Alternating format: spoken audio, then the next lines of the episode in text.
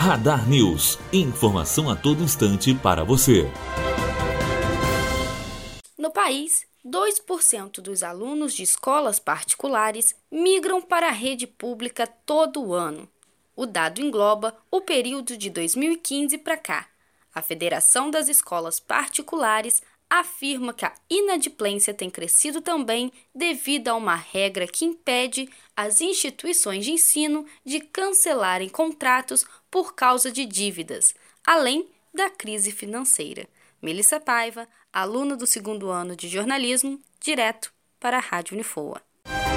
Radar News. Informação a todo instante para você.